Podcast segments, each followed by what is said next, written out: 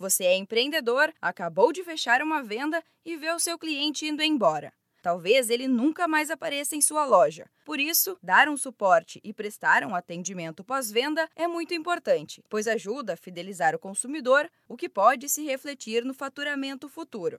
O assunto é um dos destaques do Jornal de Negócios do Sebrae São Paulo deste mês, que traz ainda reportagens sobre o empreendedorismo rural, startups e como consultorias de negócios podem alavancar a sua empresa. No país, o mercado pet movimenta mais de 36 bilhões de reais, segundo o Instituto Pet Brasil. Ana Carolina Nunes, jornalista da equipe do Jornal de Negócios, explica que em um ambiente com tanta demanda de serviços, as startups chegam para atender aos consumidores que prezam pelos seus animais de estimação. Vale criatividade, identificar um gap do mercado. Então, assim, acho que é natural chegar ao mercado pet, que é um mercado em ascensão muito promissor. Há anos eles vêm sendo apontados como é, em ascensão, uma mudança aí social e de comportamento que impacta nisso. Então, acho que era natural surgir de startups que atendam a esse segmento. Na matéria de capa do Jornal de Negócios deste mês, você vai conhecer o programa Agrofamília, desenvolvido pelo escritório de Ribeirão Preto. Os produtores rurais recebem capacitação para a gestão de negócios. Dessa forma, conseguem encontrar compradores para os seus produtos, evitando assim o desperdício e o prejuízo.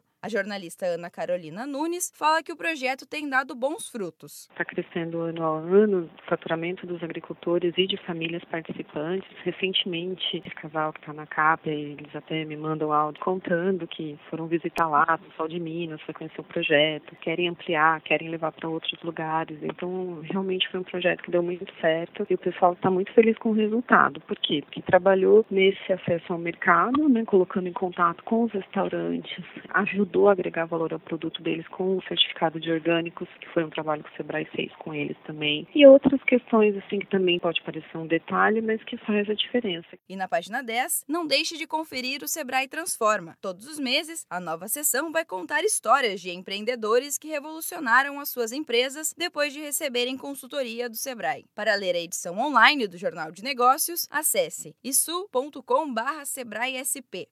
Da Padrinho Conteúdo para a agência Sebrae de Notícias, Giovana Dornelles.